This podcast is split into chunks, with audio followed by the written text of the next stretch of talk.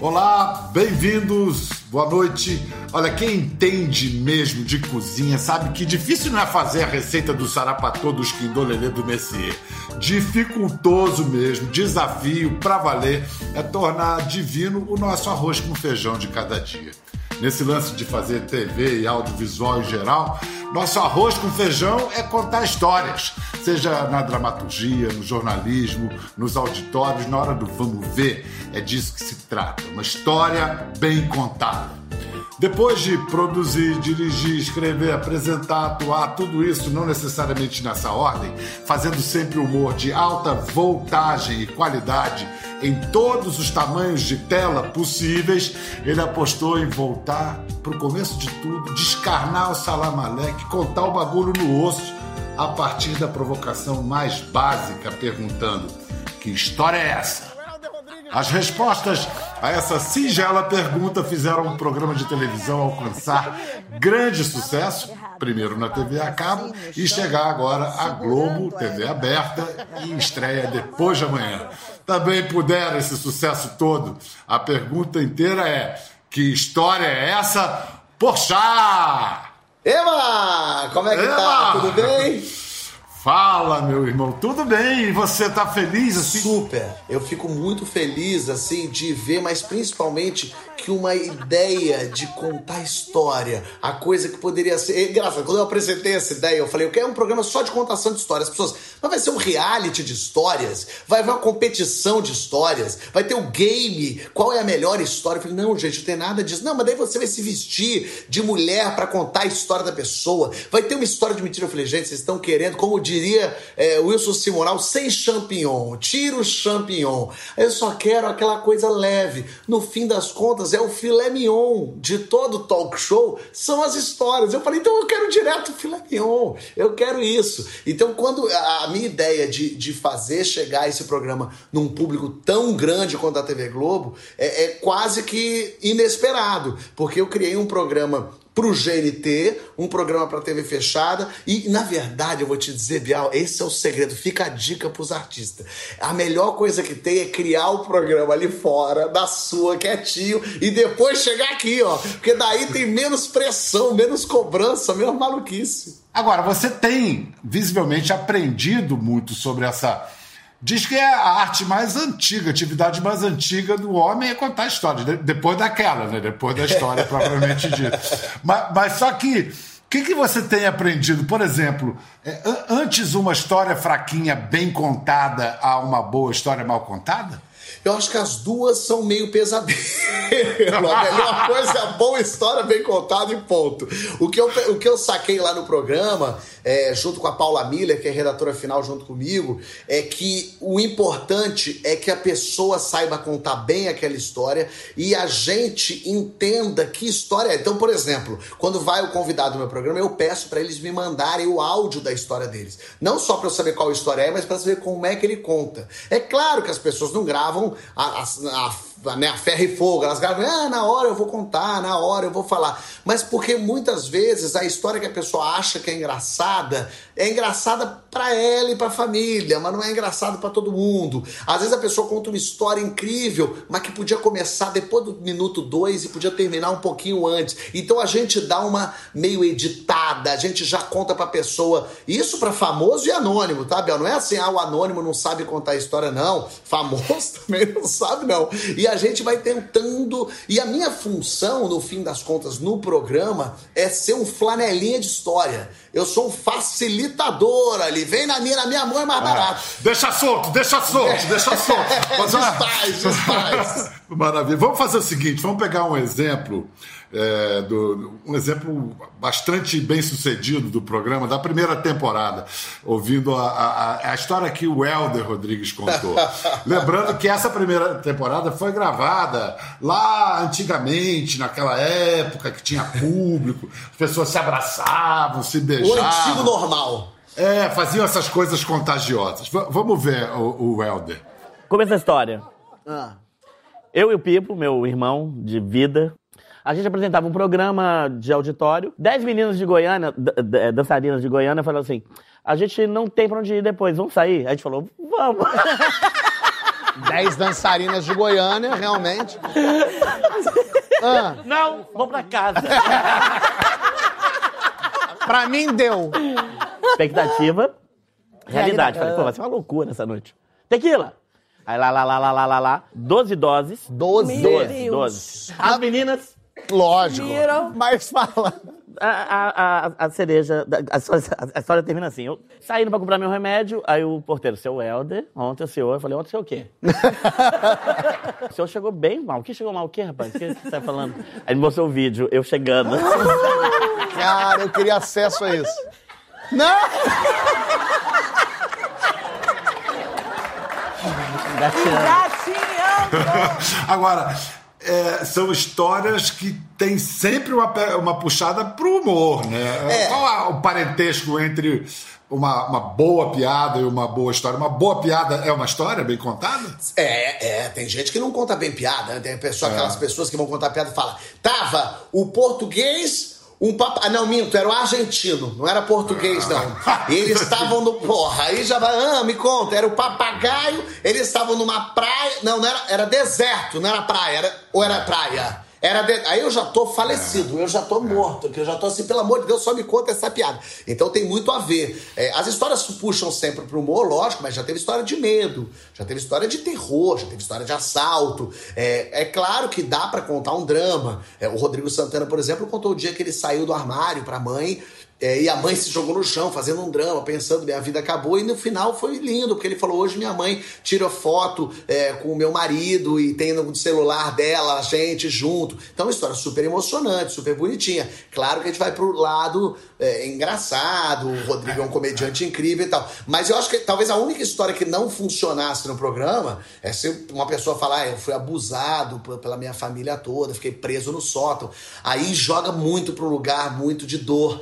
E no no fim das contas, o programa ele é leve. Eu acho que isso é uma coisa interessante também de ver na TV aberta hoje. Um programa leve, que não é polêmico, não tem. Não tem é, a, a, gente passa por tanta coisa, ainda mais com corona, as pessoas perdendo a vida, perdendo os empregos. Então, tendo um programa ali à noite que você liga para se divertir, para ouvir uma história boa, contada, engraçada. Ai, que bobagem boa. Às vezes minha avó me liga e fala: Vamos no teatro que eu quero assistir. Hoje eu não quero pensar em nada, eu quero só me distrair. Eu acho um ótimo programa para se distrair. Mas vem cá, você agora na segunda temporada, você está gravando aqui no esquema que nós estamos gravando conversa também. Portanto, você já sabe o que significa isso, o quanto de paciência ilimitada isso demanda. Você recorreu à yoga, aos ciolíticos, à meditação. O que, que você, como é que você segurou essa onda? Olha, eu me senti a pessoa mais madura do mundo, porque eu fui pro estúdio gravar é, sozinho, a plateia toda em casa, os convidados todos em casa,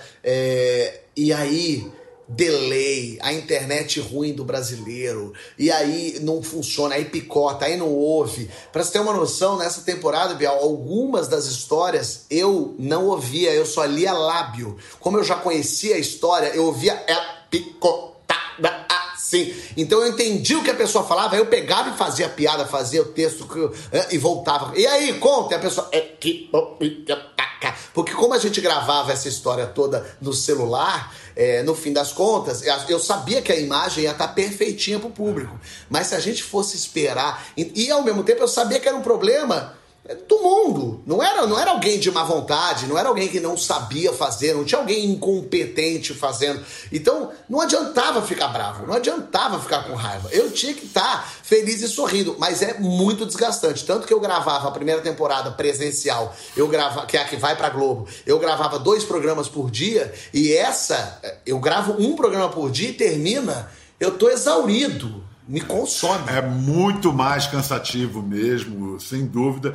E, bom, algumas vezes na vida, na televisão, eu tive que fazer trabalhos assim, que estava todo mundo assistindo muito melhor do que eu.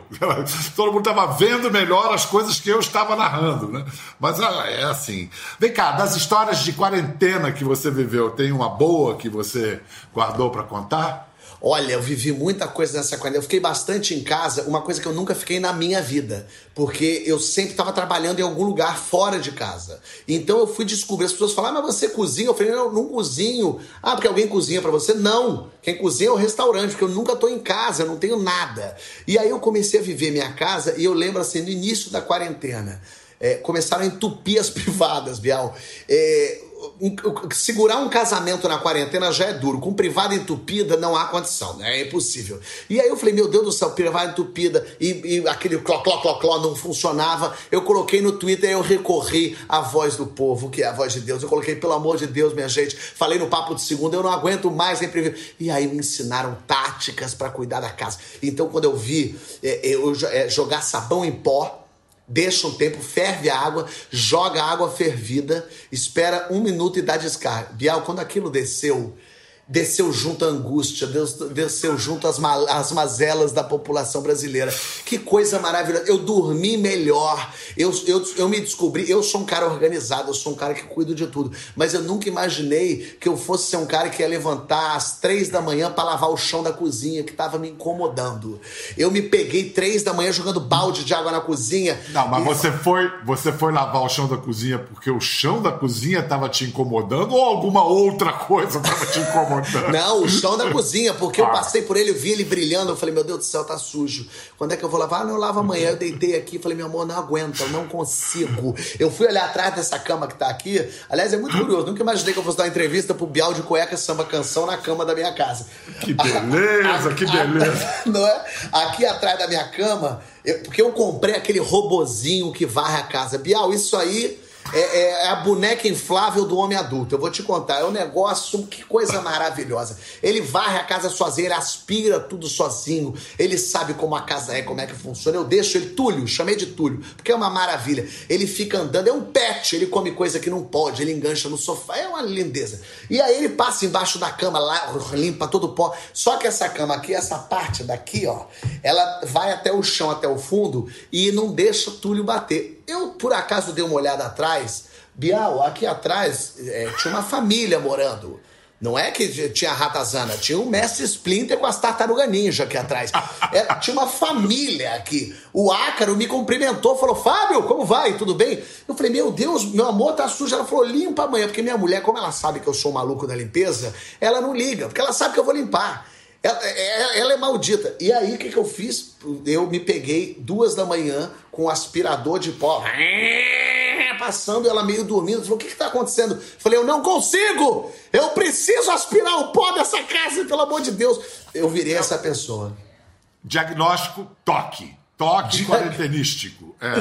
Vem cá, é o seguinte: 2020 barra pesada, mas tem duas notícias boas para dar. Uma é que 2020 vai acabar, tá chegando ao fim. E a outra é que quando chega dezembro, bimbalham os sinos e vem o especial de Natal do Porta dos Fundos. E aí, para produzir o épico especial de Natal, com as limitações, com esse tipo de gravação, com a pandemia, o que, que vocês inventaram? Pois é, a gente começou. Eu, eu escrevo todos os especiais, os, os, sete especiais de Natal do Porta dos Fundos. Eu escrevi alguns com ajuda, alguns só eu. E eu, desse, eu começo a escrever em março.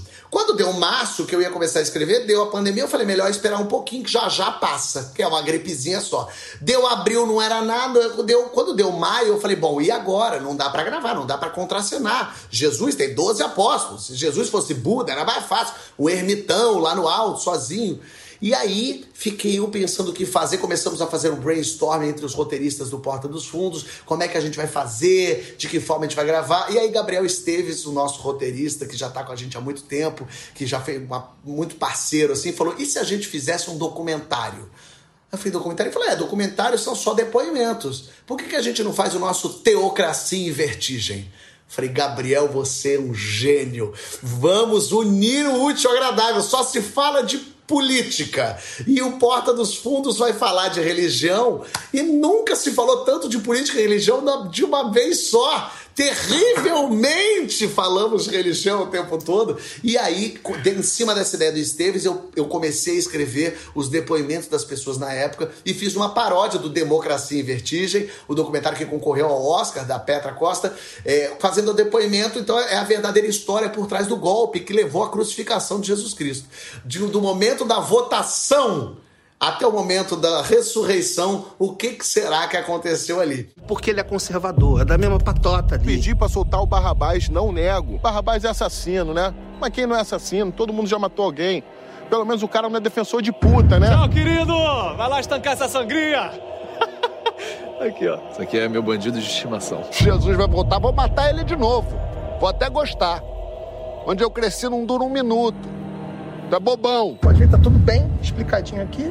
Prova mesmo, a gente tá aí, né? Estamos aí vendo, mas tem muita convicção, né? O que a gente tem que se perguntar é por que depositaram 89 mil moedas de prata na conta da ex-mulher do Judas? Bom, não precisa nem de tradução simultânea, tá aí reconhecível na hora, passo a passo. Vem cá, então, quem é que será o candidato a Eduardo Fauzi dessa vez? Eduardo Fauzi é o sujeito principal acusado pelo atentado terrorista à sede do Porta dos Fundos no ano passado. Jogou um explosivo lá, está preso em Moscou. O Brasil pediu extradição, já tem prisão preventiva. É, como é que vocês receberam essa notícia de que parece que ele vai pagar pelo que ele fez? Ah, animados e ao mesmo tempo. É a gente esquece, né? Quando acontece com a gente é que a gente se dá conta de que a gente está no Brasil. Nove meses depois, a coisa começa a tomar um rumo. Os casos no Brasil não são solucionados, os homicídios no Brasil não são solucionados, os crimes. É, então, essa sensação de impunidade é muito ruim. E aí, quando acontece com a gente, a gente se dá conta, assim, de caramba, é mesmo, né? Esqueci que eu tô no Brasil. É, eu fico muito feliz que comece a ser feita justiça, é, porque é uma loucura, né? Foram jogadas duas bombas no Porta dos Fundos é, e isso não acontecia com um veículo assim, acho que desde o Pasquim. No Pasquim aconteceu isso, mas as bombas não explodiram, né? E, e, a bomba da OAB, né, no início da é. abertura política, da Dona Lígia que se feriu. Né? É muito, é muito interessante parar para pensar assim, o que, que aconteceu, né? O Porta dos Fundos faz especial de Natal desde 2013. Eu que escrevo, inclusive. Então é o mesmo texto, a mesma provocação, a mesma brincadeira. A gente fez 13, 14, 15, 16, 17, 18, ganhamos o Emmy Internacional de melhor comédia do mundo em língua não inglesa. É, e aí, em 2019, alguém se sente à vontade para pegar duas bombas no meio da cidade, das maiores cidades do Brasil, e jogar num lugar, podendo ter matado uma pessoa. Tinha inclusive uma pessoa lá, podiam ter mais pessoas. É, quase é, atingiu, ainda bem que não atingiu o segurança, que agiu com muita rapidez. É, então, assim, por que, que essas pessoas se sentiram à vontade? Por que, que esses guardiões se sentem paladinos da justiça, em fazer justiça com as próprias mãos, é, quando na verdade é a injustiça com as próprias mãos. Então, assim, o que, que aconteceu no país? Por que, que esse clima de temos que jogar bomba se instaurou? O que, que aconteceu de 2018 para cá que fez com que essas pessoas se sentissem à vontade? É isso que a gente tem que pensar. É, as palavras é, geram ações. Você, a arminha com a mão, gera ação você não repudiar esses fatos é, gera confirmação de que esses fatos estão corretos. É, então não dá, porque hoje é com a gente que você que está assistindo pode odiar e não concordar, mas amanhã é com você. E quando for com você, não vai estar tá mais eu aqui para te defender, porque eu já vou ter sido explodido. É. Mas essa história que você vem contando dessa última década, você e uma geração brilhante de humoristas vem fazendo a narrativa a narrativa virou outra palavra abusada. Vem contando a história do que está acontecendo pela lente do humor, que é uma lente muito generosa. Aí, numa entrevista que você deu ao Marcelo Tais, você usou o termo lacromédia, que é uma mistura de lacração com comédia, presumo. Explica pra gente o que, que significa. É, eu acho que é, é onde a comédia tropeça. É onde. A comédia tem que ser engraçada, pronto. É, que bom que ela possa ser engraçada e também nos fazer pensar, e também jogar luz em determinados assuntos, e também tratar de assuntos que não vinham sendo tratados. É, mas acima de tudo, ela tem que ser engraçada. E eu vejo que em muitos casos as pessoas querem mais lacrar do que serem engraçadas. E aí é ruim. É ruim pra comédia. Pode funcionar. Se, a, se, o propósito é a lacração, maravilhoso, vai lá. Mas eu sinto que tem muitos canais. A gente no Porta mesmo. De vez em quando a gente escreve os roteiros que a gente fala, gente, a gente tá querendo lacrar? Não, a gente tem que ser engraçado. Aí produz o vídeo, a gente olha e fala, estamos só lacrando. Não é pra lacrar. Tem que ser acima de tudo engraçado. Aí eu cunhei esse termo lacromédia, é. porque muita gente faz isso. É, e, e é, é ruim isso, porque no fim das contas fica a gente querendo politizar tudo, quando na verdade o mais esperto, é, eu acho que é quando o, o rei não percebe que o bobo da corte está fazendo piada com ele, né? Não, e a, e a lacração to, torna moralista o que é moral. É mesmo o especial do Porta dos Fundos. Muita gente acha que eu sou um vilão do Batman, que fica em casa pensando, como é que eu vou irritar os evangélicos? Não, não tem nada disso. Eu penso como é que eu posso ser engraçado. Como é que eu posso. Ah, por que, vocês não fazem piada? Por que, que quando vocês fizeram piada sacaneando gorda, vocês pediram desculpas? E quando fizeram com Cristo, não pediram? Falei, porque quando eu fiz piada sacaneando gorda, mesmo sem querer, eu propaguei o preconceito. E isso, para mim, é o maior pecado. Agora, quando eu faço piada com religião, eu não tô propagando preconceito. Eu tô brincando, eu tô desacralizando uma coisa que, inclusive, como não há sagrado sagrado para o humor, nem mesmo sagrado. Inclusive, são, é, as pessoas tinham que entender que isso é bom para a democracia. Vamos fazer o seguinte: vamos mostrar um exemplo. Tem a ver com o que eu falei, é um quadro é, sobre a, a, um certo tipo de televisão que busca polêmica a qualquer custo, e é um exemplo desse humor que é ao mesmo tempo engajado e engraçado. Eu queria que você começasse falando um pouco sobre o seu novo livro, A Solidão do Homem Branco. Primeiramente, obrigado né, por me dar espaço aí para nossa causa tão silenciada. Vou começar com uma brincadeira do meu stand-up. A situação tá preta para quem é branco, especialmente para o branco que se reivindica racista. Né? Posso ser alpinista, eu posso ser feminista, eu posso ser paulista, mas eu não posso ser racista. Eu já perdi cinco empregos por ser racista. Então, se parar para pensar, quem mais sofre racismo hoje é o próprio racista. A maioria das pessoas que me acusa de crime de ódio, inclusive, tem ódio de mim. E a maioria das pessoas que falam em silenciamento querem silenciar. Quer dizer, é complicada a situação e é importante estar sendo dito, está sendo falado. Eu agradeço o espaço, Lúcia. Interessante. Lúcia, a sua tréplica, não é racismo ser contra o racista? Sim. Oi, desculpa.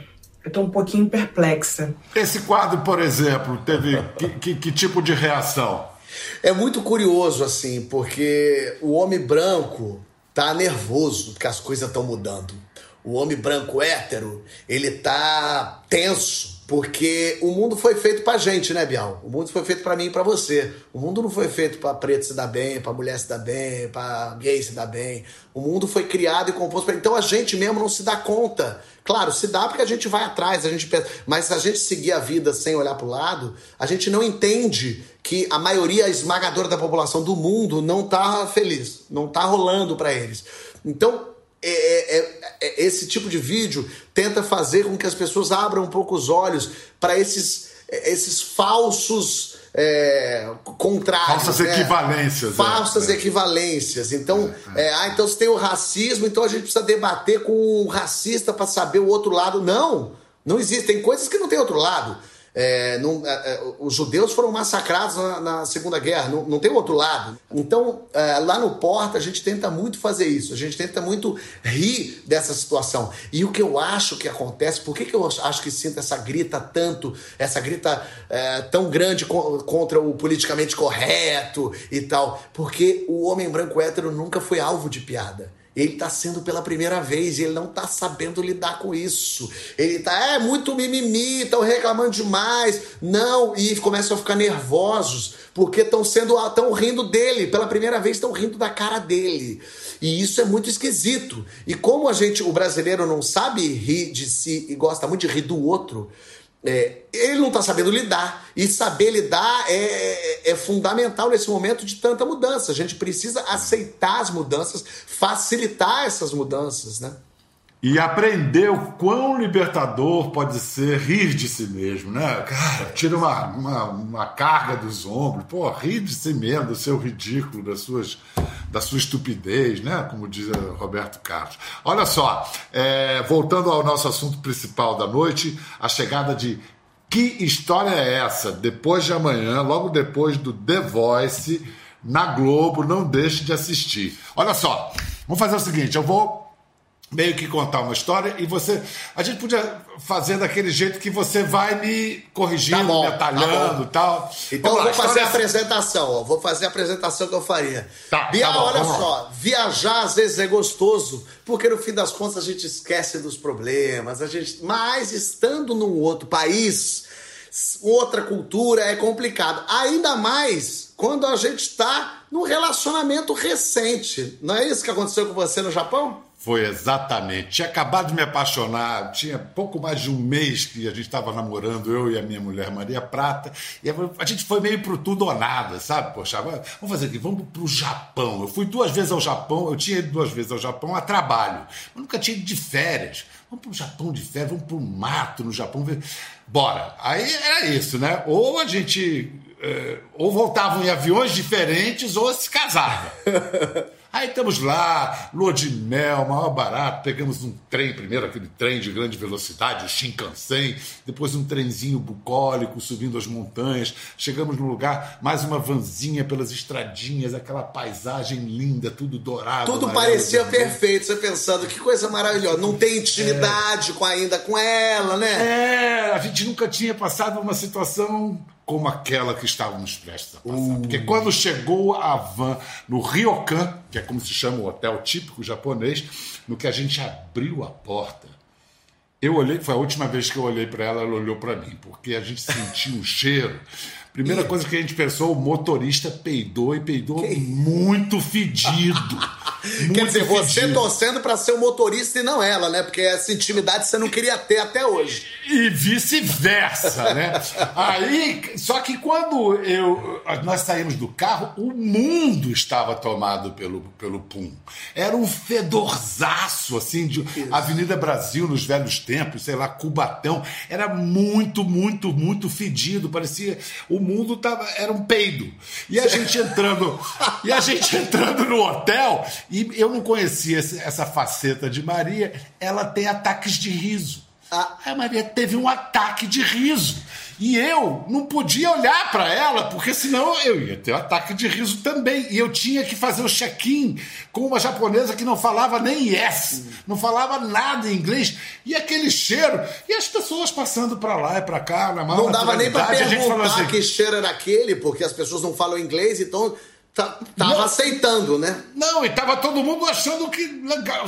Cara, deve ter estourado uma tubulação aí, o cano de esgoto. Mas por que, que tá todo mundo fingindo que nada tá acontecendo? Ah, Pensando, né? Isso a gente foi conversar quando a gente finalmente chegou no quarto. Um lugar que tava melhorzinho, não tava cheirando tão mal assim. E aí ele riu pra caramba, mas continuou encafifado. Caramba, como é que a gente vai fazer? Quando- foi só quando a gente saiu, que sentou pra jantar. Maria, águas sulfúricas, enxofre. Era um ryokan de águas termais e essas águas são leitosas, brancas, porque são ricas em enxofre. Mas fedem, fedem, muito. fedem. No dia seguinte a gente já estava que nem todo mundo, acostumadão, achando aquilo muito natural e tal. Então, essa Mas é um seria. bom momento pra ganhar uma intimidade com alguém, né? Viver no mundo mágico do pum alheio. E tem umas. Essa água é horrível, vocês devem ter mergulhado nessa água, porque é uma das, Sim. das coisas legais de fazer isso, é mergulhar. Mas eu já mergulhei nessa água e. Entrou na minha boca essa água. Bial, parecia que eu tinha lambido o cox de uma pilha. Foi a coisa mais horrível que já passou pela minha boca e já passou muita coisa ruim por aqui. Mas olha, o pior é que na hora da gente tomar o banho nas tais águas, homem aqui, mulher aqui não podia tomar banho junto. Era É, separada. Então o nosso romantismo todo com aquele cheiro de pum e, a, e banho separado. E separado ainda por cima. Gostei. Tá bom, essa é boa história. Tá Tá bom, bom, tá bom. valeu, gostei. Olha só, muito obrigado pela sua onipresença, Fábio Porchat. Tá em todas.